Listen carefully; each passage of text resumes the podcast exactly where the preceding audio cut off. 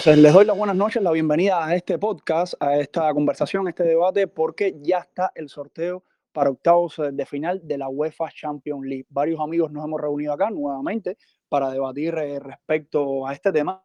Creo que un sorteo bastante polémico y más que un sorteo, dos sorteos bastante polémicos eh, los dos, en el sentido de que en la mañana, lo que le sucedió como a mí, que me desperté y vi un, un pareo, un cruce, dijo, bueno, este es el cruce que tendremos para octavos de final y de repente había pasado una dos horas y no, se va a repetir y de pronto se repite algo en mi memoria inédito.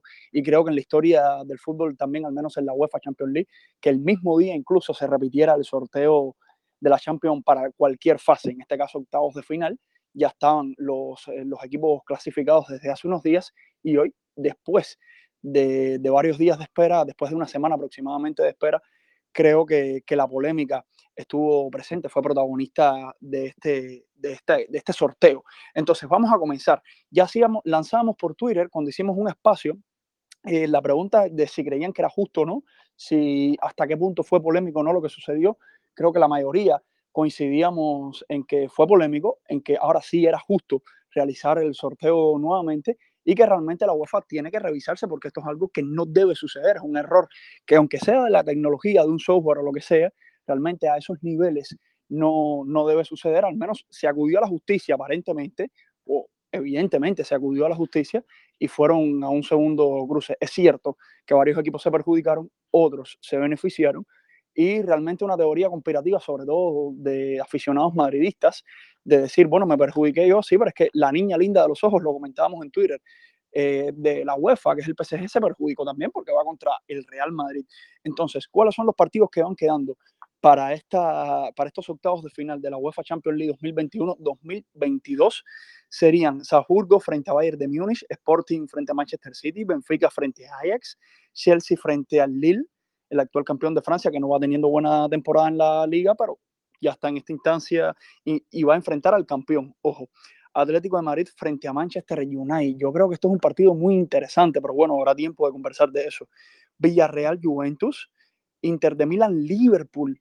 Otro partido a tener en cuenta, sobre todo porque el Liverpool es uno de los grandes favoritos, a mi entender, en esta temporada y el Inter con mucho que demostrar, pero con una excelente nómina. Y el partido que yo creo que muchos con mucho morbo están esperando, PSG Real Madrid. Sobre todo Messi que está en el PSG va a enfrentar nuevamente al Real Madrid. Sergio Ramos que aunque no ha debutado aún en el PSG, tendrá la posibilidad de regresar a casa siendo rival después de no ser despedido como lo hubiera querido, como él hubiera deseado de su propia, de su afición, de su propia casa. Bueno, estos son los partidos. Vamos a comenzar eh, con el debate. Ya eh, previamente Adrián estaba analizando, debatiendo, conversando acerca de, bueno, de lo que de que aconteció en el día de hoy creo que, que ya lo debatimos. Está Armando no por acá, Armando Cotrina, te voy a dar la palabra. Eh, muy buenas noches, bueno, buenos días, buenas tardes, depende también el horario en que se escuche este podcast. Me gustaría saber, Armando, tu parecer respecto, vamos a comenzar partido por partido. A ti te voy a ceder la posibilidad de hablar del Salzburgo Bayern de Múnich.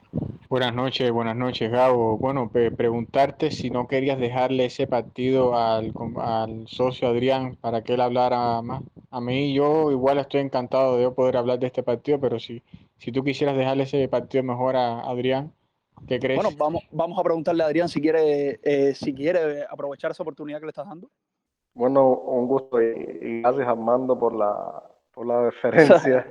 Eh, realmente, a ver... Eh, el Zapuco es un equipo modesto, es un equipo, puede decir, interesante de, esta Champions, porque ya desde que ha tenido varias temporadas buenas, el, episodio pasado me quedé con las ganas de elogiarlo un poquito. Eh, ¿quién, fue, ¿Quién es el actual técnico del Dortmund? Eh, a ver, o no, Jesse Marsh fue el. Ahora me hizo un lío, pero bueno. El, el caso es que este, este, equipo, si bien no está a la altura y el nivel del, del Bayern de Múnich, todos obviamente conocen la figura de Karim Adeyemi y obviamente eh, es un equipo inferior a lo que hubiese sido un, careo con el, con el Atlético Madrid.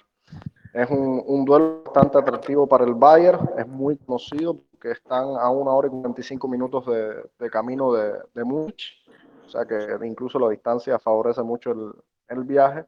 Y, y, creo que sus posibilidades son realmente limitadas en contra del equipo de, de Julian Nagelsmann, si bien obviamente hay que tener que la ida de todos estos partidos va a ser el 15 y 16, 22 y 23 de febrero, que de aquí a allá las cosas pueden cambiar mucho. El Bayern no debe tener dificultades para, para pasar a la siguiente fase si todo sale según la lógica del fútbol, que a veces sabemos da unas sorpresas tremendas. Pero yo creo que va a ser un, partido entretenido. Este Bayern ya se enfrentó en fase de grupos eh, recientemente, el año pasado, contra, contra el Salzburg, compartió grupo con, justamente también con el Atlético de Madrid, y, tampoco es que haya sido un, un tan, tan fácil, pero creo que sí es muy accesible para el Bayern eh, pasar la eliminatoria.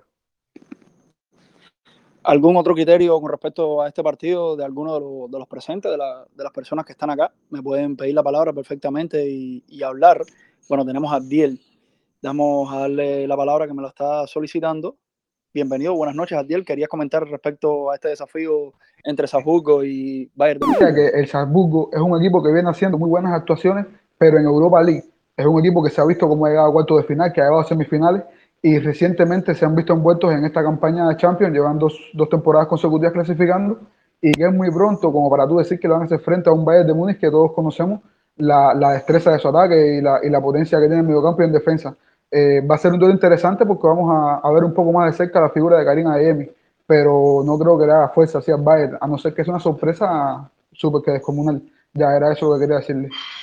No, muchísimas gracias. Sí, realmente creo que el Bayern Múnich no solo se enfrenta al Salzburgo, sino es uno de los grandes favoritos en esta UEFA Champions League. Hemos comentado varias veces, hemos mencionado al Bayern, hemos mencionado al Liverpool, hemos mencionado al Chelsea. Creo que por ahí están los tres eh, grandes favoritos. Puede colarse un Manchester City, que evidentemente, si lo miras por nómina, está ahí también. Eh, y evidentemente equipos como el Real Madrid, que siempre hay que contar en la Champions, que no está viviendo un mal momento deportivo y creo que, que, pudiera ser interesante. Ahora, vamos a pasar al siguiente desafío porque creo que paso por paso son varios juegos y entonces nos pudiéramos pasar toda la noche en un solo encuentro.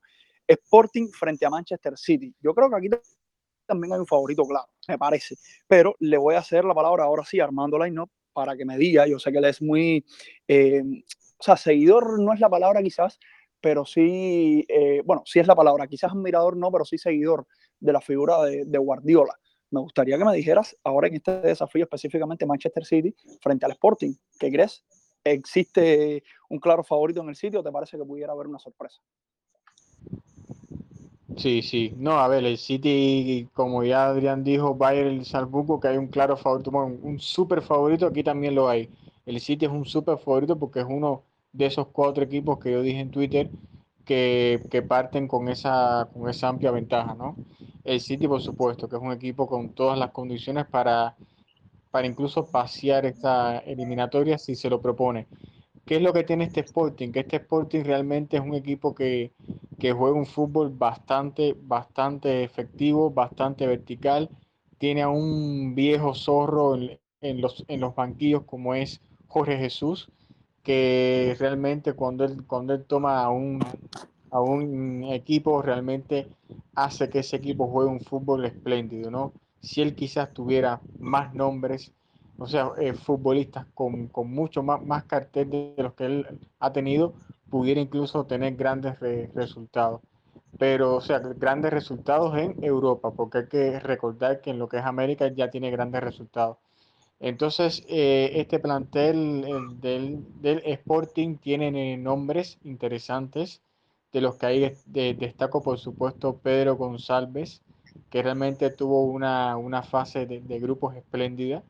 Destaco también el, muy seguido Pedro Porro, habría que ver cuál es el, futuro de este, de este futbolista, por fin, por, fin que pueda, que pueda suceder con él. Realmente tiene grandes equipos siguiéndole la pista a, a Pedro Porro. Tiene también un Pablo Sarabia que se ha adaptado muy bien a este equipo y está siendo un futbolista determinante en este, en este Sporting, pero realmente Gabo, el City parte con un, con un favoritismo claro, ¿no? Es un, ya es, un super equipo con un técnico que, que realmente sabe los partidos de lo que es ida y vuelta, sabe cómo poderlos manejar bien y hasta ahora Guardiola no ha sido decepcionante en los octavos, hasta ahora no ha sido así él normalmente avanza mucho más y bueno, se espera que lo haga. Por lo tanto, no creo que sea un cruce bastante complicada para hacer algún análisis. Creo que es un claro favorito. Eh, lo que sí pudiera ser que algunas actuaciones individuales de algunos jugadores de este Sporting sí pudieran quedar eh, patentes, ¿no? Eh, este Sporting en su cancha se hace un, equipo bastante sólido, bastante difícil y yo apuesto que lo que sí vamos a tener es muchos goles. Ojalá y no esté equivocado, pero vamos a tener una ida y vuelta con muchísimos goles, porque el City sabemos que es un equipo que ataca mucho y ataca de, forma efectiva, y este Sporting también lo hace arriesgando mucho, pero para poder precisamente convertir los goles. Sabemos que, y esto lo digo como una apreciación personal, lastimosamente goles en lo que es eh, canchas visitantes ya no van a ser efectivos. Eso quizás puede añadirle un poco de eh, morbo a, a todo lo que eran los cruces y entonces ahora sí puede verse un poquito más eh, que, los equipos salgan a ganar los partidos, que no salgan a estar mediando, que no salgan a estar buscando un resultado que le, que le pueda ser favorable, echándose atrás, apostando por un empate, van a ir a estar ganando y esto sí beneficia que haya muchos goles, que haya mucha verticalidad en los encuentros. Por lo tanto, para ya finalizar, va a ser un partido donde vamos a ver muchísimos goles. Sí, estoy totalmente de acuerdo contigo y creo que mencionabas algo que es bien interesante, que es una novedad para esta temporada, que es respecto a, este tema de los goles a favor, los goles en contra. Yo estoy de acuerdo con esto, realmente los goles se marcan o no se marcan. Es cierto que a veces eh, la presión del público puede influir, todos estos temas, eh, es cierto, eso es real. Lo que sucede es que tú marcas una cantidad de goles y, y son los goles que tú marcaste, hayas jugado de visitante o hayas jugado eh, como local realmente creo que es una novedad interesante. Y otra cosa que decías que me parece totalmente cierto con respecto al Benfica, y no solo al Benfica, sino a los equipos portugueses, porque ya vamos entonces a comenzar a hablar del otro equipo portugués que está en esta fase, que es el Porto. Realmente los equipos quería, portugueses... Dime. quería añadir una pita nada más. sí, como que no, adelante, hermano. Eh, obviamente sin quitarle la condición de super favorito a este Manchester City contra el Sporting, yo quería recordar nada más que ya le hemos visto sufrir a, este equipo con, con, esta super plantilla contra rivales de, de, esa misma, o sea, de ese mismo nivel futbolístico. No estoy diciendo que va a pasar el Sporting, solamente eh, acuerdo eso porque siempre yo le doy el beneficio de la duda cuando juegan estos super, estos nuevos ricos, eh, evidentemente hasta ahora, hasta este minuto, eh, la historia y la tradición en esta competencia pesa. Y esa eliminación contra el Lyon, todavía, o sea, puede, puede haber sorpresa perfectamente. No, es cierto, es totalmente cierto. Y yo creo que si le añades a eso que los equipos de Guardiola específicamente eh, le sucede esto porque son equipos que, pese a jugar un fútbol, pudiéramos decir, de maquinaria, un fútbol que a lo mejor algunos llamarán como perfecto, realmente no son equipos arrolladores en cuanto a goles. Armando decía, el Manchester City puede marcar muchos goles, sí, es cierto, pero recordemos también que los equipos de Guardiola no es que, o sea, puede marcarlo, como decía Armando, debido a que tiene un equipo muy superior, que tiene jugadores de muchísima calidad, pero los equipos de Guardiola tampoco es que se caractericen por esa cantidad de goles, más bien por la técnica, por, por el desborde, por, o sea, por la calidad en el terreno, por la visión de juego, eso sí, siempre lo van a tener. Pero si se enfrentan a un equipo, como es el caso del Benfica y como el caso, que era el comentario que estaba intentando insertar, eh, o sea, de los equipos portugueses que muchas veces vienen como inferiores, pero sin nada que perder, sin nada que temer, realmente es eh, interesante ver. Claro está, si no gana el Manchester City, me parece a mí que sería una gran sorpresa. El City debe pasar. Ahora, esa acotación que, que ponía eh, Adrián es, es, totalmente cierta. O sea, los equipos, estos equipos grandes, estos equipos de clubes Estado, dígase Manchester City, dígase PSG, ya han pasado mucho trabajo con equipos inferiores y que realmente pues, se acomodan y vienen equipos que no tienen nada que perder y que van a salir a marcar goles y que no tienen que estar jugando con el, eh, o sea, el gol average, ni mucho menos, es marcar goles y marcar goles. Bueno, si me marcaste, yo voy a intentar marcarte y no tengo nada que perder. Si pierdo, está bien. Me parece que esto es interesante. Y decía el tema de los, eh, de los equipos portugueses porque está el Benfica, o sea, que va a enfrentar al Ajax. Me parece a mí que sin ser un cruce este entre grandes equipos de la actualidad, el Ajax sí lo es de la historia del fútbol, evidentemente. Incluso el Benfica tiene ciertos eh, resultados a nivel europeo, pero me parece que es un cruce bastante interesante, bastante parejo, eh, donde vemos dos equipos valientes, sobre todo este Ajax que siempre sorprende con esa escuela de, de grandes, o sea, de excelentes jugadores que después pueden convertirse en grandes, incluso en los últimos tiempos. Hay varios ejemplos de eso. Y creo que es un partido interesante de, analizar. Quisiera en este caso darle la palabra a Alejandro Milian, que está por acá, que considera respecto a este partido, porque después hay un choque. Fíjense que estoy dejando a Lázaro para después, porque después hay un choque que sé que le va a apetecer eh, analizar, que es el de su Chelsea frente al Lille. Pero ahora, en este caso, Benfica Ajax, Alejandro Milian, quisiera saber tu parecer, tu favorito, creo que de los que hemos analizado hasta ahora, es el que menos claro tiene un favoritismo. O sea, que cualquier cosa que tú digas puede caber dentro del análisis. Quisiera saber tu consideración, Ale. Buenas noches. Sí, buenas noches, Gabo. ¿Cómo anda la cosa? Gracias por el intro, compadre. Agradecido igual. Eh, donde quiera que esté, siempre ahí los voy a tener ustedes siempre. No, y el canal de YouTube de Alejandro Milian, que lo promocionamos en Twitter, pero acá en Telegram lo digo. Alejandro Milian, ¿es así, no? El nombre. Sí, sí, sí, así mismo, así lo tengo. Para que pasen y se suscriban. Dale, gracias. No, eh, con respecto al partido que estaba diciendo, eh, decir es un favorito entre Benfica y Haya. Benfica lo vimos jugar contra el Barcelona, pero realmente hay que decirlo, no, no espero que no se ofendan los culés, pero Benfica, Barcelona, Barcelona no es un medidor en ese sentido para decir que Benfica está bien o estamos mal, pero el Ajax sí lo he visto bastante los partidos que ha tenido y el Ajax lo veo con más un ligero, un pelín más favorito que, que Benfica en este caso, en ese partido yo me voy por el Ajax.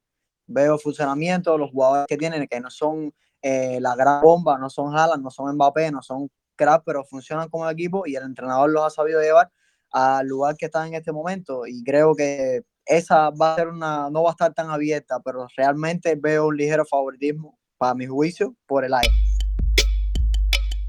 Bueno, creo que eh, yo en mi caso sí, te pero quisiera saber quisiera, algún contrario. Sí, quisiera agregar una cosita a lo que estaba diciendo Ale. Eh, yo en, un sentido sí creo que este Ajax sí parte con un, con un, gran favoritismo respecto a lo que es el, este Benfica.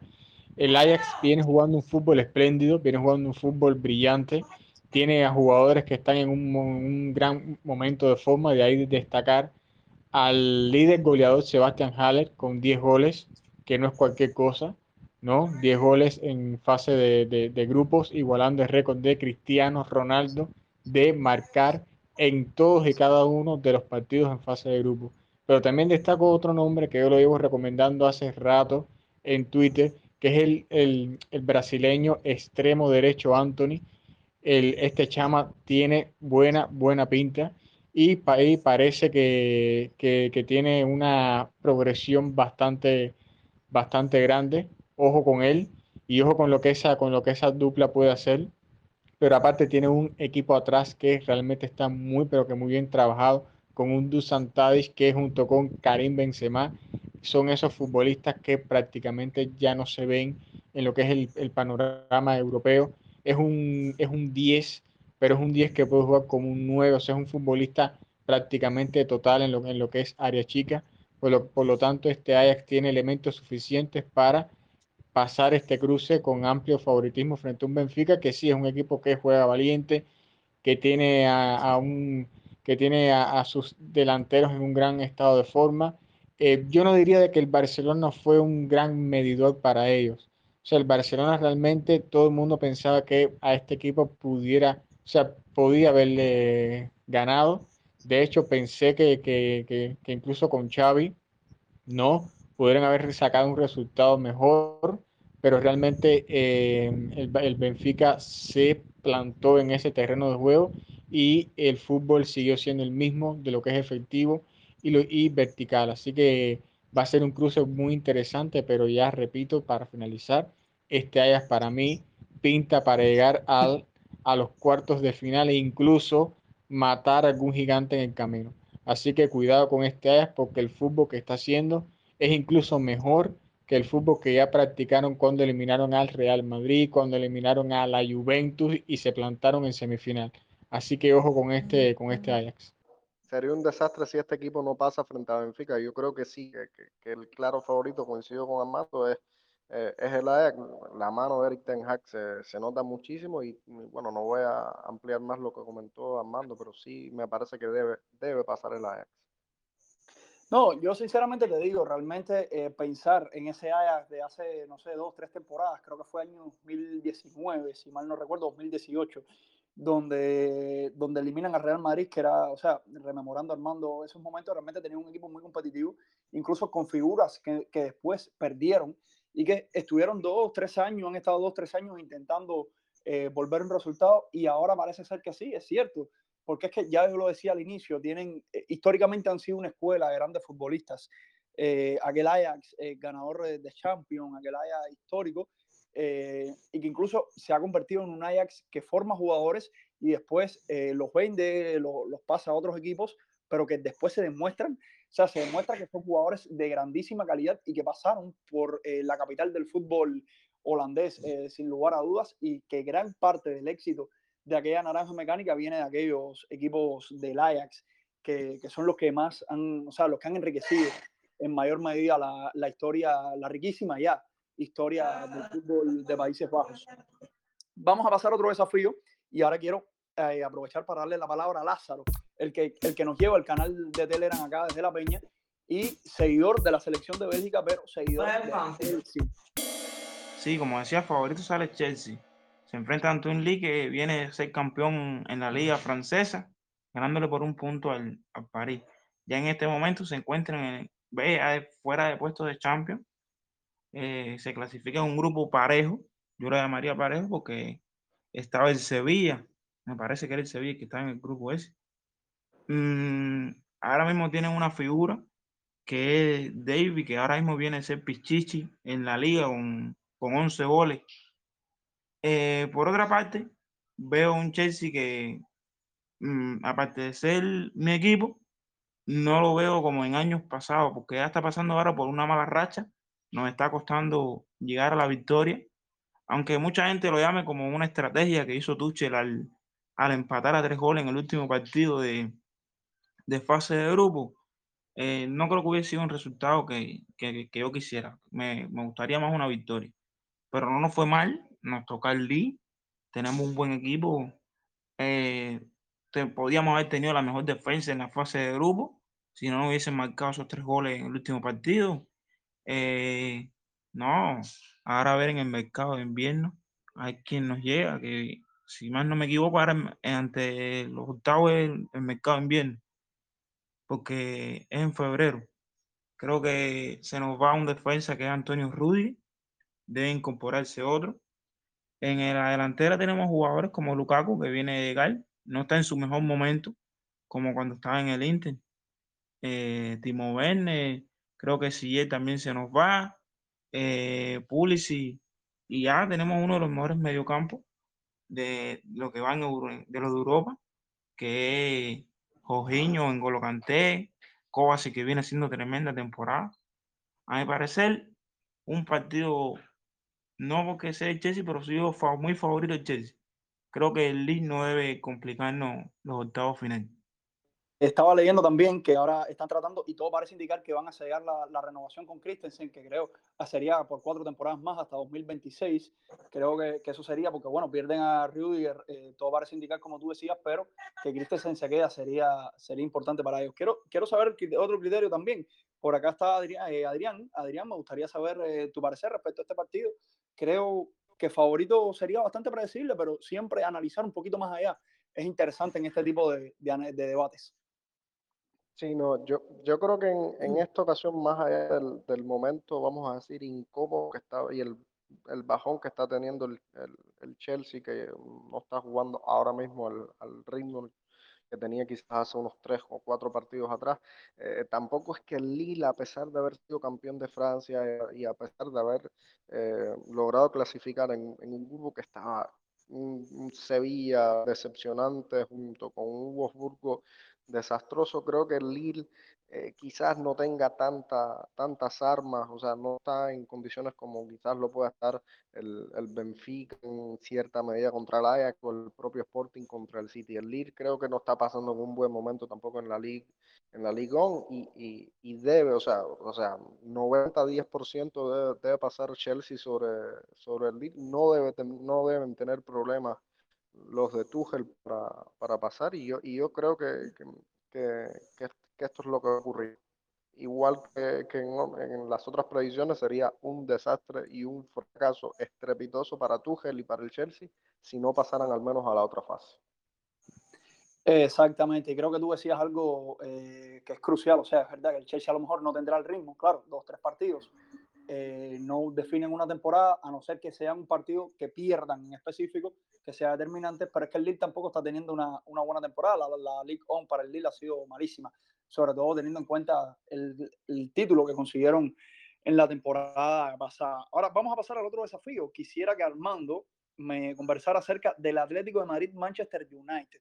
Cuando yo hablaba de este partido, cuando lo fui mencionando todo, decía que es un choque muy interesante. Yo creo que quizás uno de los más parejos eh, de los que podamos eh, enfrentar. Quiero saber tu favoritismo. Yo tengo un equipo que para mí sale como favorito, no tan claro, pero sí sale como favorito. Pero sí voy a decir algo solamente. El United viene de no tener un excelente inicio de temporada, de hecho un pésimo inicio de temporada, pero hay que ver si continúa con buen ritmo después eh, de la salida de Solskjaer. Y por otro lado está el Atlético de Madrid, que ha estado un tanto que no se sabe, o sea, está silencioso en la Liga Española el Real Madrid le saca unos cuantos puntos de diferencia, pero ojo, está en segundo lugar y tampoco es que tenga la liga perdida. Recuerden que el año pasado ellos mismos tenían 14 puntos de diferencia y perdieron esa ventaja.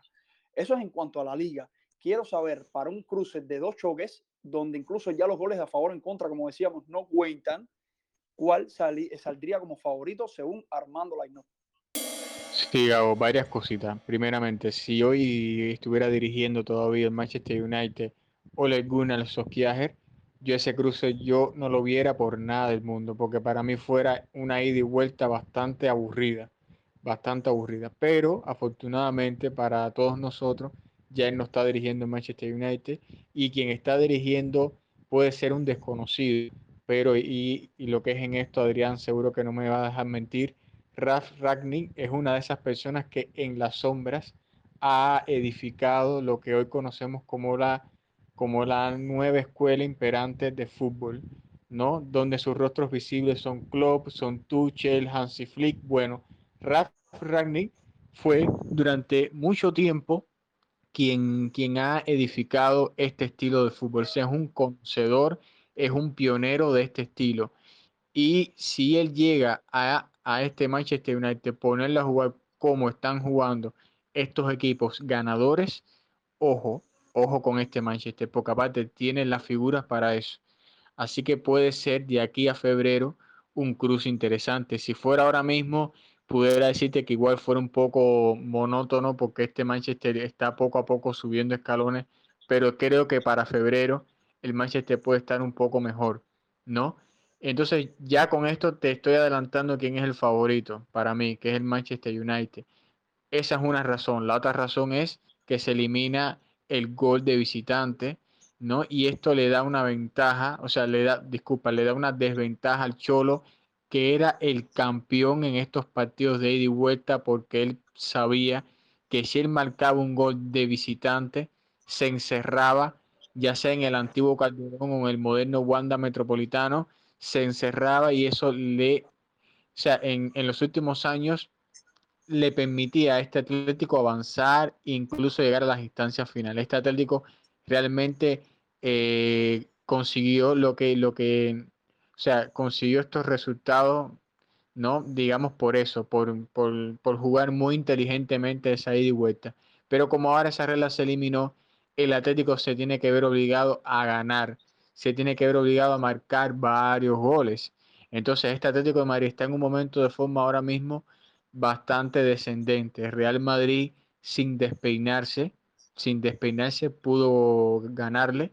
Este no fue capaz de eh, tener suficientes ideas y para encima los futbolistas que le pueden brindar algo distinto no son tenidos muy en cuenta por el Cholo Simeone. Dígase Joao Félix, dígase Tomás Lemar, eh, dígase incluso un Mateo Cuña que no tiene toda la, la regularidad que se o sea, disculpa, la, titularidad que se pudiera merecer. Entonces habría que ver cómo este Atlético puede encaminar su fútbol de aquí a febrero. Pero digo, el, Manchester United lo veo con, amplias eh, posibilidades. Y a esto le haré una última cosa. En las filas de Manchester United está jugando Cristiano Ronaldo, que tiene al Atlético de Madrid como una de sus víctimas favoritas. O sea, se puede decir de que la bestia negra de este Atlético no es el Real Madrid, no es otro equipo, es Cristiano Ronaldo. Y donde juegue Cristiano Ronaldo es una posibilidad muy amplia de que este Atlético no pase. ¿no? Porque se decía, bueno, eres Real Madrid, pero es que cuando Cristiano fue a la Juventus y se cruzó en este Atlético con la Juventus, le endosó tres goles en una vuelta que dejó a los pupilos del Cholo fuera. Y por eso digo, eh, son muchas cosas que eso, o sea, son muchos factores que inducen a que este Manchester United pueda ganar esta eliminatoria. Ahora, todo depende de qué fútbol estén jugando para febrero. Con el fútbol de ahora, creo que con Cristiano y todo, es muy, pero muy difícil decir de que, de que pueden ser favoritos. Tienen que mejorar muchísimas cosas, tiene que encontrarse dos hombres en el terreno de juego, tiene que ser más importantes dos hombres en el terreno de juego como lo son Paul Pogba y Bruno Fernández, que Bruno Fernández sigue siendo el máximo asistidor en lo que va desde esta Champions con cinco asistencias. Si Bruno Fernández y Paul Pogba pueden, tener, eh, pueden estar en un momento de forma óptimo, creo yo de que, de que este Manchester United tiene muchísimas posibilidades para incluso esta eliminatoria ser para ellos una, un cruce que no sea tan complicado. Así que ya con esto termino y ya te dije cuál es el favorito, Manchester United.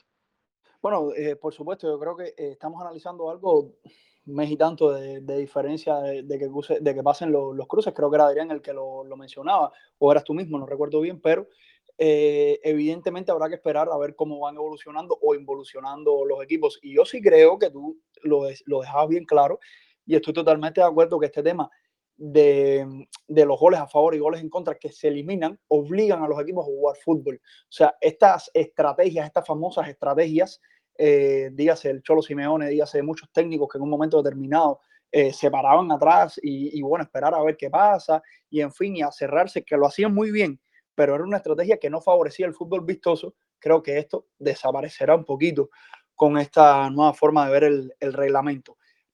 Vamos a pasar a otro cruce, vamos a, pasar a otro desafío porque tenemos un Villarreal Juventus. Un Villarreal que viene de ganar eh, la pasada edición de la Europa League y una Juventus que no está en su mejor momento, está tratando de levantar dentro de la Serie A, pero creo que es un partido bastante interesante que se empareja un poco, no por la calidad de ambos equipos, evidentemente si analizáramos en frío la Juventus saldría como gran favorito, pero habrá que ver en el terreno de juego que puede suceder porque la Juventus, perdón, la, el Villarreal tiene un técnico muy inteligente, también lo tiene la Juve, pero habrá que ver este, este choque entre una Emery y, y Allegri que puede deparar. Quisiera darle la palabra a Alejandro Milián, está por acá. Eh, Alex, ¿qué te parece? ¿Te parece que la Juve pueda marcar su categoría de equipo histórico, de equipo grande, o te parece que el Villarreal pueda marcar esa jerarquía de equipo capaz de ganarle a cualquier equipo de nivel? No, sí, eh, yo creo que este partido eh, es un partido discreto, no tiene muchos focos encima, pero eh, a grande, a grosso modo, te digo que la Juventus en este momento en la Champions eh, ganó sus partidos, eh, hizo buen papel, no así en la liga, o sea que se ve como un equipo que tiene bastante irregularidad. si mal no recuerdo, está de séptimo en la liga italiana. Y el Villarreal, por su parte, tampoco está en su buen momento, está de media tabla hacia abajo, no recuerdo bien ahora, no he revisado bien la estadística, pero tampoco el Villarreal eh, tiene, ha tenido sus altas, sus bajas, su, algún que otro equipo, o sea, algún que otro jugador eh, de su plantilla lesionado, que en algún momento ha sido más importante que otro. Pero a grosso modo yo creo que me voy con la Juventus porque ha demostrado en esta fase de grupo, a pesar de que ya lo decían acá, en dos meses puede pasar cualquier cosa, el equipo del Villarreal eh, juega Europa League, ah, sabe lo que es eh, torneos europeos, pero no, o sea, creo que a Emery le quedan grandes los partidos en Champions, no creo que, que pueda avanzar un poco más a pesar de, de, la calidad que puedan tener sus jugadores. Así que yo me quedo con la Juventus y creo que va a ser un partido, como ya dije anteriormente, eh, sin muchos focos, pero la Juventus puede, sí, tiene posibilidades reales de, de pasar. Creo que tú diste con la tecla y dijiste la palabra exacta para mí, que es interesante.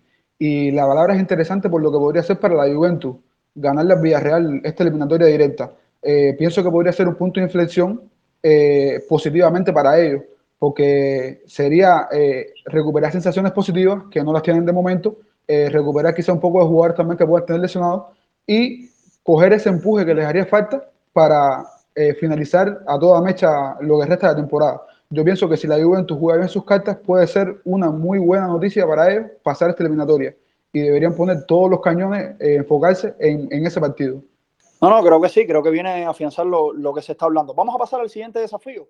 Eh, le voy a dar la palabra ahora a Lázaro, Lázaro Altunaga.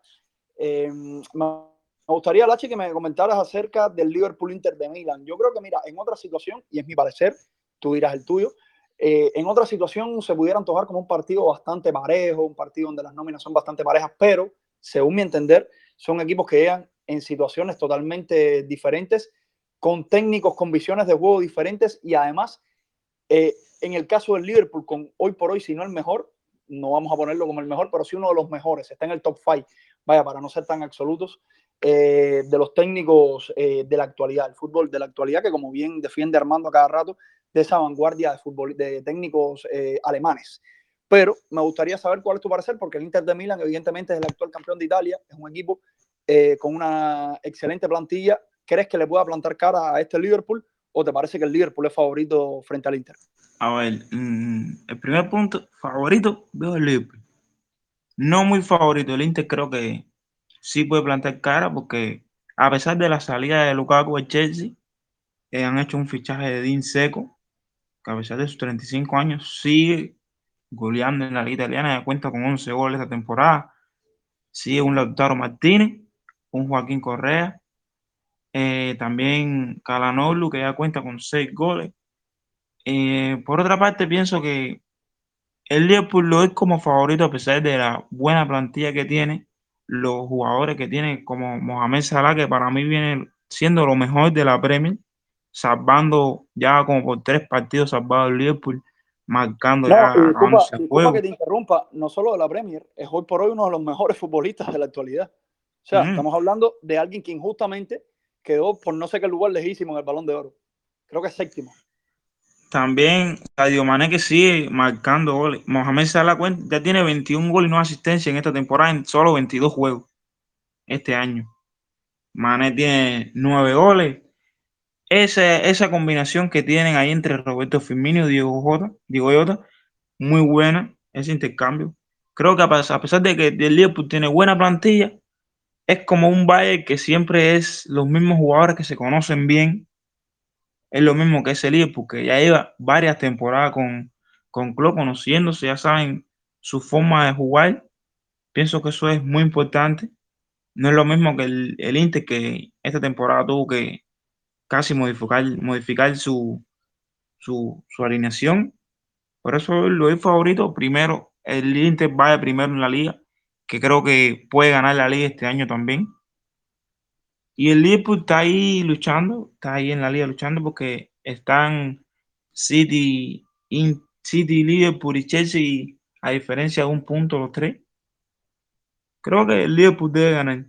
No muy favorito, pero sí puede ganarle al Inter. Tampoco es un Inter que se mostró muy bien en la fase de grupo. Con todo el respeto de, de, los, de los interistas y, y, del Inter, creo que la diferencia, en, por lo menos entre Klopp y, e Inzaghi es, es, abismal. 90 veces mejor técnico que, que Inzaghi, si bien después eh, la vida del fútbol nos puede decir otra cosa, pero hasta en, minutos es eso. Creo que el Inter ya lo hemos visto competir en un grupo donde había un, un, equipo como el Real Madrid que está para mí en el mismo escalón que para mí hoy, eh, con respeto a los demás hinchas de fútbol, hay solo tres equipos que están en un mismo escalón que siempre hay que tenerlo en cuenta como favoritos. El Real Madrid, el Liverpool y el Bayern de Múnich. Ya en un segundo orden, pero por muy poquito, no dejo al campeón Chelsea, pero, pero creo que este, este Inter se midió a un Real Madrid y no supo, eh, por lo menos en el último partido que, que, yo recuerdo, el Madrid le da un paseo y un repaso de fútbol. Creo que si bien el Liverpool puede ser algo diferente al, al Real Madrid, eh, eh, creo que el Liverpool tiene todas las herramientas para, para, pasarle por encima al Inter. No, no puedo decir con certeza que va a ser una oleada, pero yo veo una distancia enorme. Eh, no, eh, yo creo que lo, lo, que sucede con esto es que para mí, yo lo decía, el Liverpool es sí, favorito sí. no solo contra el Inter. El, el, Liverpool sale como favorito frente a cualquiera que se enfrente, a no ser que choque para mí con los que son los favoritos de este torneo, que ahí sí se emparejaría la cosa. Tú decías el Real Madrid, yo realmente no veo un Real Madrid tan claro como favorito. Sí lo respeto y lo tengo mucho en cuenta. De hecho, es el equipo con el que simpatizo, no es un secreto. Pero para mí los tres grandes favoritos, sacando al Real Madrid de ese grupo, poniéndolo en un segundo grupo, de los que tú excluiste, yo incluiría al Chelsea. Yo sí tengo en cuenta al Chelsea por la calidad déjame de decirte, déjame decirte una cosa, porque yo sé que después de, esto no hay quien le quite el micro a, a Mando, entonces voy a aprovechar este, este, este, minuto que, que, me diste. Yo, a día de hoy, este Real Madrid está completamente eh, rehabilitado y está en condiciones de ser favorito para, para Champions. El trabajo de Ancelotti ha sido bestial, ha rescatado eh, a, muchos jugadores, el mismo Asensio. Armando ahorita seguro prácticamente va, va, a decir, va a complementar mucho mejor que yo, porque obviamente él es seguidor de Madrid.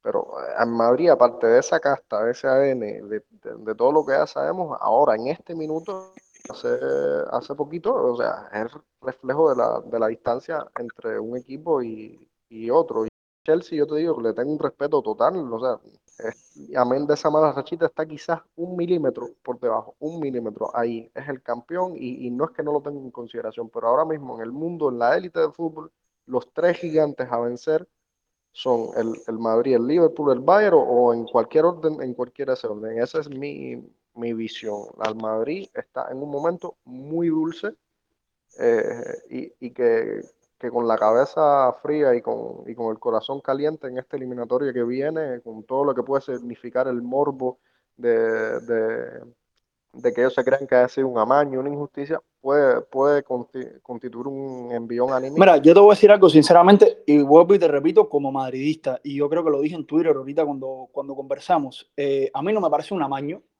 eh, no me parece una injusticia, me parece sí realmente algo raro de parte de la UEFA pero no me parece específicamente directamente contra el Madrid. Ahora, ¿qué sucede?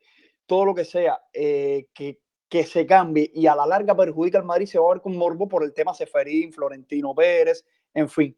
¿Dónde yo veo más el morbo de este desafío? La figura de Messi en el PSG y ver la figura de Ramos en el PSG. Y hay otro morbo bien interesante que pudiera ser o beneficioso o perjudicial, que me parece que pudiera perjudicar futbolísticamente al Real Madrid, y es la figura de Mbappé. Ahora, si Mbappé logra concentrarse, ojo que Mbappé ha demostrado que cuando quiere se echa el equipo arriba, sobre todo cuando está molesto o cuando, o cuando tiene deseos de demostrar, porque me parece que este muchacho puede tener muchos deseos de demostrar por qué quiere estar en el Real Madrid, si es que finalmente, como todos esperan o muchos esperan, eh, de entre los que me incluyo, llegue a las filas del Real Madrid. Ya se está hablando por varios medios de prensa, entre ellos AS, que ya en enero ya van a estar negociando directamente. Internamente lo digo, si no es que ya lo han hecho ya eh, entre ellos de, puntualizar algunas cosas que después en enero firmen y demás. Habrá que ver ese, ese morbo, porque este partido yo creo que sí, el que vamos a empezar a hablar ahora, tiene demasiado morbo.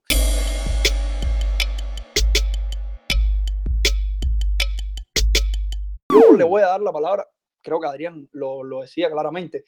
Armando está esperando su momento desde que empezó esto y no solo Armando, Alejandro también está por ahí.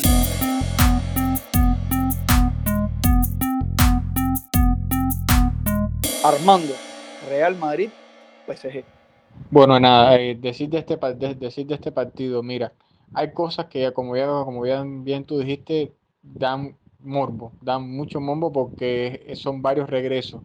De regreso, por supuesto, Sergio Ramos, si es que puede jugar. Sergio Ramos tiene problemas graves con las lesiones, habría que ver en qué estado de forma llega. Eh, por supuesto, regreso de Lionel Messi eh, y por supuesto, Kylian Mbappé, ¿no? Yo soy de la, de la opinión de que ya Mbappé, si el Madrid eh, se mueve como ya todos estamos esperando, el Madrid ya finalizando enero tiene un precontrato firmado con Mbappé. Y estamos hablando de que estos partidos de Champions son a mediados de febrero. Por lo tanto, Creo que ya para finales de enero Mbappé tiene un precontrato con Madrid. Y Mbappé ha demostrado ser un profesional en todas reglas y él quiere ganar la Champions con el PSG, por lo tanto él va a jugar con todo frente al Real Madrid. Así que yo ahí no, yo no espero una desconcentración ni nada. Y lo que pasa con el Real Madrid es que está en un momento de forma dulce, como bien dijo Adrián, está jugando un fútbol bastante bueno, pero tiene un punto débil tiene un punto débil. Y con esto también digo de que hay muchos equipos que tienen ese punto débil. Eh, lo tuvo el Liverpool cuando perdió a Virgin van Dijk, lo tuvo el Bayern de Múnich cuando perdió justamente en esa semana de cruce a Robert Lewandowski. Este Real Madrid, si uno de sus titulares falla, no va a tener las mismas posibilidades. O sea, estamos hablando de que un fútbol, el fútbol que está practicando depende de ese, de ese núcleo duro que ha logrado construir Ancelotti. Con la salvedad de ese extremo derecho que se están turnando Asensio Rodrigo, está bien claro cuál es el 11 de gala de Ancelotti, el 11 que le está dando resultados. Y lastimosamente para nosotros como aficionados madridistas, no hemos visto que se han involucrado otros futbolistas a esa dinámica de juego. Están teniendo muy pocos minutos otros futbolistas. Ojalá y para febrero los Valverde, los Lukayovic, Camavinga, e incluso Hazard, Bale y Hazard son dos futbolistas que en su momento fueron futbolistas top. Si se reincorporan, si se, si se, si, si se meten en la cabeza que aún son futbolistas de este Real Madrid que pueden aportar mucho, por supuesto que fueran un plus. Pero ahora mismo son 13 jugadores los que, los que, los que ya son eh, los que más minutos acumulan en este Real Madrid. Y si uno le falla, ya completamente eh, este equipo sus posibilidades disminuyen. ¿no? Por eso creo que el señor Ancelotti tiene que dosificar mucho para que pueda competirle con su 11 de gala a un PSG que, a ver, este es un criterio personal, el PSG es el equipo que mejor plantilla tiene, pero, y con esto ya me, me, me rebato a mí mismo, dije equipo, y el PSG ahora mismo no es un equipo, es un cúmulo de, de nombres no, y no de hombres, que es lo que hace falta, personas que estén comprometidas y que sepan a qué jugar. Ahora mismo son muchos nombres que tiene, pero futbolistas que tienen muchísima irregularidad. Pochettino ahora mismo no le veo una idea clara de qué fútbol está, está jugando este PSG. Mbappé se está tirando del carro arriba. Mbappé está en un momento de forma pletórico. Messi es verdad que está teniendo mejores actuaciones en lo que es Europa, en Liga Messi no está apareciendo. Neymar habrá, habrá que ver en qué estado de forma llega Neymar después de esta grave lesión. También a eso el Sergio Ramos que está teniendo problemas con las lesiones. Pero hay que ver, hay que ver cómo de aquí a febrero Pochettino logra que este equipo juegue a algo, a algo identificable, porque ahora mismo está jugando a ver qué hacen Messi y Mbappé, ¿no? ¿Qué, qué trucos se pueden sacar debajo de la manga? Ya para finalizar te digo, no veo ahora mismo un claro favorito. No porque estoy viviendo el presente, estoy ahora mismo haciendo un proceso de contextualización y ahora mismo si yo te dijera, dijera el Madrid, pero de aquí a febrero muchas cosas pueden, pueden cambiar para ambos, para, para ambos equipos. Por eso te digo, el Madrid tiene, digamos, esa carta en la manga que futbolistas como Gareth Bale y como Eden Hazard todavía no se han incorporado al 100 a esta dinámica si Ancelotti los recupera para la causa, pudieran ser futbolistas muy importantes. Esa es la carta que tiene este Real Madrid que no tiene PSG, que digamos ya ha enseñado lo que ellos pueden hacer. Simplemente tienen que mejorar y tienen que ser un poco de más equipo. Por eso digo, ahora mismo no veo un claro favorito. Hay que ver eh, esta dinámica hasta febrero, cómo se va comportando y por supuesto cómo va dosificándose el Real Madrid y cómo este PSG logra encontrar un ritmo, logra encontrar un sentido al fútbol que ellos quieren practicar. Lo que sí, y con esto fíjate que te estoy yendo a, la contraria de lo que mucha gente pudiera decirte, no voy a esperar un partido con muchos goles. Voy a esperar un partido muy pero que muy cerrado entre dos rivales que se van a estudiar mucho, que no van a estar cometiendo muchos errores, que saben que como no hay gol de visitante, van a salir a lo que es ganar, pero al mismo tiempo tomando precauciones. Estamos hablando de futbolistas en uno y otro plantel que se conocen muchísimo, muchísimo. Por lo tanto, va a ser, va a ser un partido bastante cerrado. No, no creo que haya goleadas, no creo que hayan eh, resultados abultados con muchos goles. Va a ser un partido bastante cerrado y va a ganar quien mejor administre los tiempos y quien mejor dosifique a sus futbolistas. Respaldo totalmente lo que dice Armando, eh, pero a estas instancias son cuando tú notas la diferencia entre, entre este club Estado en particular y los otros. El PSG eh, tiene un problema, es que para dirigirlo necesitas un técnico que tenga un carácter súper imponente. Pochettino, o sea, yo creo que no sale en clara desventaja con respecto a, a, Carleto. Carleto es un técnico ganador. Carleto tiene una experiencia en Champions que, que, es indiscutible lo que ha, lo, que ha conseguido con, con el Real Madrid, con, con, con, el AC Milán. Y la diferencia es, es, abismal. Pochettino, con todo respeto, podrá tener la idea futbolística más bonita del mundo, pero Pochettino no. ¿Qué ha ganado Pochettino en, su trayectoria como técnico? Eso es lo primero. Lo segundo, que Pochettino tiene encima la presión de un club que por momentos me da la sensación que está diseñado más que para ganar títulos, para dominar en Francia y para vender camisetas, con un conjunto lleno de egos y de individualidades que eso no hay Dios, Tuchel no pudo manejarlo, a Tuchel lo terminan echando, un hombre que llegó y, y ahí su historia con esa, o sea, fue el que más cerca estuvo de conseguir la misión de los petrodólares de ganarle a la vieja Europa. Por suerte, el Bayern estuvo ahí para impedirlo, aunque eso no se sabe cuánto más tiempo va porque Rumanía, eh, Rumanía no, Ulijones lo dijo, en algún momento ellos tendrán, tendrán que ganar.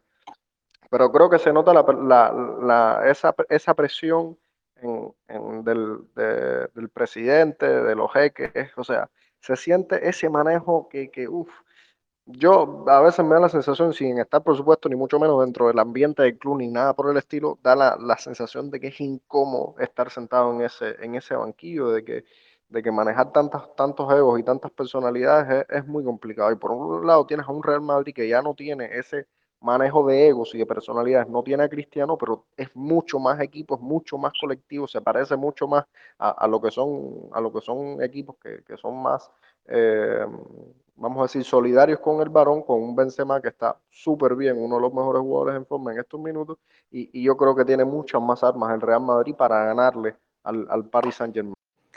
No, eh, y yo creo que, eh, mira, eh, Armando decía también una cosa interesante, que es que decía, no, este equipo del Real Madrid tiene un 11 definido, pero no se sabe después lo que viene detrás. Yo creo que eso es un problema de Carleto Ancelotti. Yo creo que por eso le pasó factura a la vida, lamentablemente, en la primera etapa, donde ese año que se va sin, sin, sin o sea, esa temporada que se va sin, sin trofeo, luego de haber ganado la décima, es por eso precisamente, por no darle vida al banquillo, creo que por eso tampoco le fue muy bien en Bayern de Múnich. Pero ahora mismo, creo que... ¿cómo tú sientas a Luca Modri? O sea, yo creo que ahora en, Liga, en la Liga Española, él, él, tiene que asegurar, la, o sea, la Champions es en febrero. En Liga, él tiene que, o sea, no puede perder la Liga Española con esta ventaja de 13 puntos, con un Sevilla y una Real Sociedad que se han ido desinflando y con un Barcelona. Eso está claro, mira. Ya lo hemos hablado. Está claro, lo que sucede, y, y, o sea, lo que te iba a decir es que lo que sucede con ellos es que ahí es donde está la perspicacia de un entrenador de darse cuenta y decir, bueno, ¿en qué minuto puedo sentar a Luca Mori? Porque evidentemente si tú no sientes a Luca Mori ahora, lo vas a matar. Y yo creo que el mejor rendimiento, te voy a poner el ejemplo de Cristiano Ronaldo, que no tenía ni siquiera la edad que de, en ese momento que tiene Luca Mori hoy, y ni siquiera el desgaste físico, porque Cristiano Ronaldo sabemos que tiene muy una de las mejores preparaciones físicas en el mundo. Que, que, o sea, el mejor rendimiento de Cristiano Ronaldo para finalizar temporadas fue con la llegada de Zidane al banquillo. ¿Pero por qué? Porque fue al único técnico que Cristiano fue capaz de hacerle caso y, y, entender, porque Zidane le hizo entender de que debía dosificarse, de que necesitaba el Real Madrid de Cristiano Ronaldo. ¿Qué pasó a partir de ahí? Tres Champions consecutivas. Es decir, ahí es donde está la perspicacia de un entrenador eh, inteligente, como evidentemente lo es Ancelotti, de darse cuenta y decir, bueno, si el partido lo tengo 1 a 0, Luca Mori va, eh, va para el banco, si, eh, perdón, 2 a 0, 3 a 0 en, en minutos avanzados o si estoy jugando contra un rival inferior, mira, muchas veces si no tienes que convocar a Modric, no lo convocas. Sacaste el tema de Modric, que quizás es de los más necesarios, el que más pudiera tener desgaste físico. Pero hay varias figuras eh, ahí que, que, realmente a mí me preocupa. Mira, ¿sabes a mí quién me preocupa mucho? El estado de forma deplorable que está teniendo Casemiro respecto a temporadas anteriores. Y quisiera también, ya que estamos hablando de este Real Madrid, eh, Alejandro, brevemente, ¿Te parece que este Real Madrid, Ancelotti, ya más allá del partido contra el PSG, pienso que me va a dejar de favorito al Madrid? Si me das al PSG, igual es válido tu criterio. Pero ¿te parece que este Real Madrid tiene para plantarle cara a cualquier equipo y decir, soy favorito y llevarme una Champions nuevamente al Santiago Bernabéu? Eh, yo creo que ese partido PSG-Real Madrid va más allá de lo futbolístico. Creo que va a ser un pulso eh, muy mediático de la Superliga con la Champions y la UEFA y todo el, todo el lío que tienen ellos formados ahí. Y entonces cuando, cuando sucede esto, que ves ataques por todos lados, por el Real Madrid, que se fue, que sale y sale con comunicado, el otro sale ofendiendo al presidente Real Madrid, a ver, a ningún futbolista, a ningún hijo de una casa le gusta que hable más de sus padres. Y creo que Real Madrid, cada jugador eh, tiene un afecto especial por el presidente Florentino y van a defender la camiseta, más allá de Florentino, van a defender la camiseta con, con esa furia. Yo estoy seguro que en el banquillo, o sea, en lo que es el vestuario de Real Madrid, eh, ninguno se puso de bajón o ninguno dijo, wow, lo que tenemos. Yo estoy seguro que no, simplemente lo, me imagino la arenga dentro de ellos ahí, cada uno individual, diciendo esto es lo que queríamos, vamos a darle al mundo entero porque sabemos la repercusión que tiene, porque si en Madrid le pasa por arriba, por así decirlo, al PSG va a ser eh, algo súper histórico, porque fue un proyecto que el PSG creó para esto mismo, con súper estrella, con el siete balones de oro, con la joya del momento Mbappé, con un Neymar que en este momento se encuentra lesionado, pero de aquí a dos meses puedo, creo que puede que esté. Eh, un Winaldum que se lo robaron al Liverpool. Eh, o sea, un equipo plagado de estrellas que está diseñado para eso, en, o sea, en papeles, para ganar la Champions, para pelear por todo, para que sea el equipo temido de Europa. Y creo que Real Madrid sale con, la, con el pecho, con las 13, y no, nunca, nunca, nunca dejan Madrid en su competición más allá de su ADN y todo lo que quieran decir, nunca lo dejen fuera, nunca lo dejen por muerto.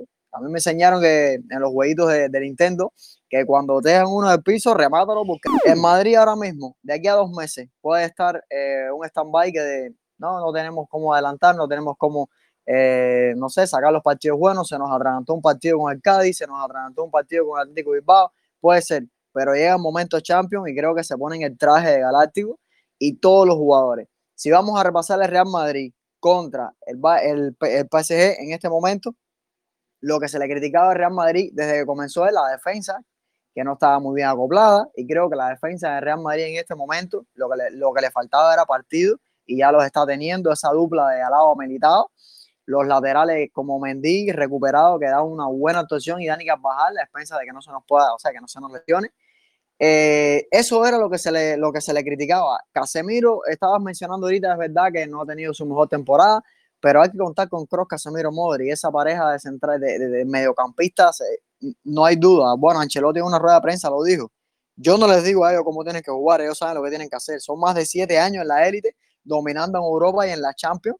Entonces, creo que es un mediocampo temido hoy en Europa. No tiene nada que hacer el mediocampo del Paris Saint Germain o sea, lo veo yo así a mi juicio. Y en la delantera es cierto que si se nos lesiona Benzema y se nos lesiona Vinicius, estamos cojos.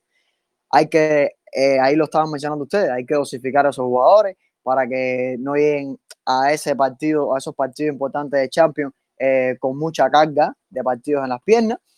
Pero no, y que ya el propio Benzema ha dado adelantos de problemas físicos. Cuidado de aquí a. Claro, claro, es, lo que digo. Hay que cuidar nuestras estrellas que, que estamos viendo, lo, lo demostraron en el derby.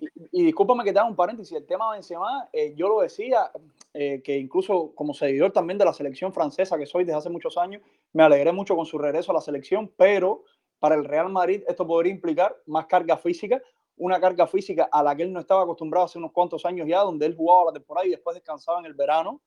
Y recordar que el repunte de Benzema, o sea, el gran subidón de Benzema nuevamente en forma física fue a partir de que dejó de jugar en Francia, porque descansaba los dos meses de vacaciones. Ah, exacto. Y lo que estábamos diciendo, a la hora de comparaciones tácticas, pues Pochettino no tiene nada que hacer al lado de Ancelotti. Creo que hay una diferencia bien grande entre estos dos entrenadores más que demostrada, los títulos la avalan y el campo, cuando tú ves el equipo funcionando, se da cuenta, el Madrid que está jugando hoy no se parece al Madrid que estaba con Zidane, en nada se parece. Y salvando la distancia entre los entrenadores, es cierto que Zidane ganó tres Champions seguidas, tal, tal, bueno, pero a lo que iba diciendo, PSG, Messi no defiende, Neymar no defiende, Mbappé es el que más se sacrifica un poco más y baja a defender. Cuando ellos van a, o sea, cuando están en transición, que vienen a defender el equipo de, de París, eh, se quedan como que mirando arriba. O sea que eso no sucede. En el Real Madrid se baja en bloque, alguna que otra ya a finales de partido que se nos abre un poco eh, por el mismo cansancio o relajación por el marcador y tal. Pero creo que en este sentido, Amandito lo estaba diciendo, es un equipo que está eh, funcionando como equipo y más que equipo lo veo como una familia. No sé si se han dado cuenta, cada vez que en Madrid marca un gol, hasta no creo que Courtois no sale corriendo de, la portería al córner a festejar porque le queda muy lejos, pero yo creo que hay un, ambiente eh, súper sano eh, y saludable para todos los jugadores. E incluso estando en la banca, muchos se saltan a, o sea, a abrazarse, a felicitar cuando marca el gol Ascension en el derby. Estaba Camavinga, Lucas Vázquez, todo el mundo estaba ahí, fueron a abrazarse. O sea, hay buen rollo en el ambiente. Lo contrario que sucede. Yo creo que en todas las cosas son matizadas. Una, porque tienen un técnico que es buena persona. Y en segundo lugar, yo creo que Armando hablaba de los egos, no solo Cristiano Ronaldo. Sergio Ramos era una persona que, pese a ser el líder de ese equipo, implantaba mucho ego en, la, en el equipo, en el plantel. Exacto, exacto. Y bueno, a grosso modo, yo, aparte de ser madridista, esto no tiene que ver con colores. A lo mejor ya de aquí a febrero tenemos una, una catástrofe que no, no, no, lo espero así, no lo veo así.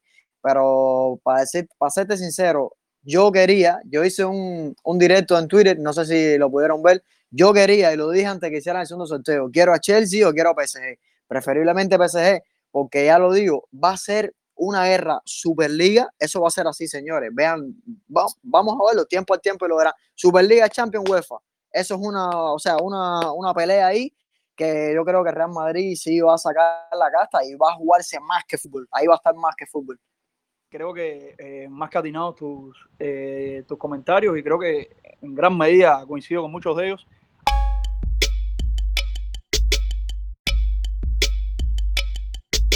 Eh, habíamos dicho a grosso modo que ir de Múnich a Burgo, creo que ir de Múnich sale como, como claro favorito. Manchester City Sporting igualmente, si no gana el Manchester City se había dicho que, hubiera sido un que sería un desastre. Entre Ajax y Benfica, pese a, a ver eh, ciertas eh, diferencias en cuanto al criterio, creo que lo que prevaleció fue que Ajax sale como gran favorito frente al Benfica, un Ajax eh, con un equipo muy interesante, Chelsea Lille, igualmente el Chelsea, el actual campeón de Champions, y un equipo con uno de los mejores entrenadores de la actualidad. Atlético de Madrid, Manchester United, el criterio vertido por, por Armando fue que el Manchester United debe vencer al Atlético. Yo decía, de alguna manera, que hay que confiar en el equipo del Cholo Simeone, pero hay que ver realmente cómo se logra eh, mantener o de esta recuperación que va teniendo, que van teniendo los Diablos Rojos, si de aquí a febrero logran mantener esa racha, creo que equipo tienen para ganar, los doy, pero como ligeros favoritos. Juventus eh, Villarreal era un cruce, se había dicho bastante parejo, no obstante a eso, me parece que la Juventus debe vencer al Villarreal, Liverpool Inter de Milán, un eh, cruce entre equipos grandes, pero que el Liverpool en una mejor situación actual sale como favorito, y un PSG Real Madrid que Ustedes me dicen si estoy equivocado. Creo que lo que prevaleció es que el Real Madrid sale de favorito frente al PSG. ¿Es cierto o no? Absolutamente.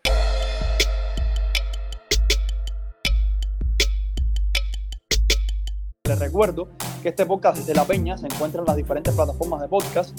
Eh, lo vamos a subir, ya está el primer capítulo, hablamos de la eliminación del Barcelona y bueno, la última jornada de la fase de grupos y este donde ya analizamos el cruce. El sorteo creo que más adelante merecería otro debate cuando llegue el momento ya más cercano, febrero, que los equipos estén en la situación más eh, parecida a lo, que se, a lo que se va a enfrentar en el terreno de juego. Les agradezco a todos los, que han estado aquí presentes y por supuesto recuerden que nos pueden encontrar en todas nuestras redes sociales. Desde La Peña estamos en Instagram con ese mismo nombre, estamos en Twitter, eh, en nuestro canal de YouTube, eh, que bueno, es bajo mi nombre, Gabriel Ricard, pero el espacio desde La Peña, donde ahí compartimos Armando, Abel, también, bueno, mencionar que, que estado, ha estado esta noche con nosotros Adrián Cáceres, que es parte del equipo de analistas de nuestro podcast, y por supuesto Lázaro Altuna. De esta manera estamos poniendo punto final a la transmisión. Recuerden nuestras redes sociales y como siempre te digo, chao.